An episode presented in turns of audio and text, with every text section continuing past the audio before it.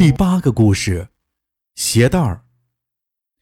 这个故事是王师傅听他师傅说的，发生在解放前。说是南山脚下有一个村里有个老太婆，这老太婆挺可怜的，有个儿子不务正业，吃喝嫖赌，无事生非，一不高兴就不让老娘回家，把老娘赶到外边，不让进门。有一次，这儿子半夜不知道从哪儿回来，说是饿了，非让自己的老娘给自己炖只鸡吃。可怜他老娘整天吃糠咽菜的，哪儿有鸡给他吃？结果就被儿子赶出去给他找鸡。他老娘哭哭啼啼的，漫无目的的在村里走着，不知不觉走到了庙门口的老井边儿，心想啊。这活着也没啥盼头，吃不饱穿不暖的，自己娃又不孝顺，活得太苦了，还不如跳井死了。就心一横，准备一脑袋钻下去。这脑袋刚伸到井口，就被吓得差点晕倒。眼见井口有伸出一个斗大的蛇头，眼睛绿油油的盯着自己。老太婆吓得失了声，喊也喊不出来，想跑腿也迈不开，一急就晕过去了。第二天早上，村民发现她晕倒在井台上，村里人把她背回去，给她喂了些稀饭，才醒来。醒来后就变得疯疯癫癫的，逢人就说井里有长虫，大得很，但是没人相信，都说老太婆被自己儿子气疯了。约莫过了半个月，村里一个小孩不见了，村里人都说是狼给叼了。那年月死人是很正常的事情，也不是很在意。但是想不到在这之后接二连三的丢小孩，这下村民急了，再这样下去咋得了？就组织了十来个人，带上家伙，漫山遍野的找狼。找了两三天，连狼毛都没找到。村里人一想，也可能不是狼吧。狼再饿，他也不敢进村呀。但是丢的小孩哪儿去了？村民又推测是不是人贩子把娃娃们给拐走了，就又组织了人手，白天晚上在村里巡逻。没想到这样还挺管用，还真太平了十来天。村民一看没啥事儿了，就不巡逻了。没想到刚不巡逻了几天，村里又有两个小孩在同一天晚上丢了。这下村民都快疯了，生怕下一个是自家的孩子。天还没黑就都关了门，小孩是绝对严禁出门的。原本就冷清的村里，这下更冷清了。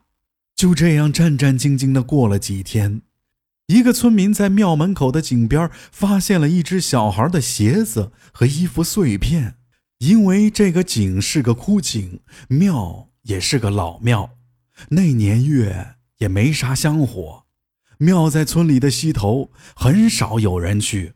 这人回去跟村里人一说，这村里人想起了那老太婆的话：难道村里的井真的有长虫？村里人一商量。那只能放火烧井了。村里人选了个日子，烧了一大堆木炭，倒在了井里，又塞下去很多木柴。井里的火焰窜得老高，看起来很吓人。村里人围在旁边看着。约莫烧了半个小时的时候，井里传来了很多东西翻腾的声音，紧接着就有些嘶嘶的尖叫声。村里人脸色都变了，难道井里真的有长虫，而且不止一条？村民怕真的有长虫，就继续给井里塞木柴。就这样烧了整整一晚上，后半夜就没动静了，只是井口散发着一股焦臭。第二天把井刨开一看，所有在场的人都又害怕又恶心。井里全是长虫，大的小的全被烧成了焦炭。有两条最大，估计是长虫王，一公一母。最后村民把井彻底的给埋死了。一想，这蛇就在庙门口作祟害人，这庙的爷就是庙里边供的神仙也不管用，有些邪性，索性一把火把庙也给烧了。就这以后的几天里，臭味都没散，村里人每家每户都关着大门不敢出来。本以为这样就没事儿了，没料到过了几天，村里开始死小孩了，一个多月的功夫就死了好几个。这下村民更恐慌了，都以为烧死的是蛇精，现在蛇精的鬼魂来报仇了。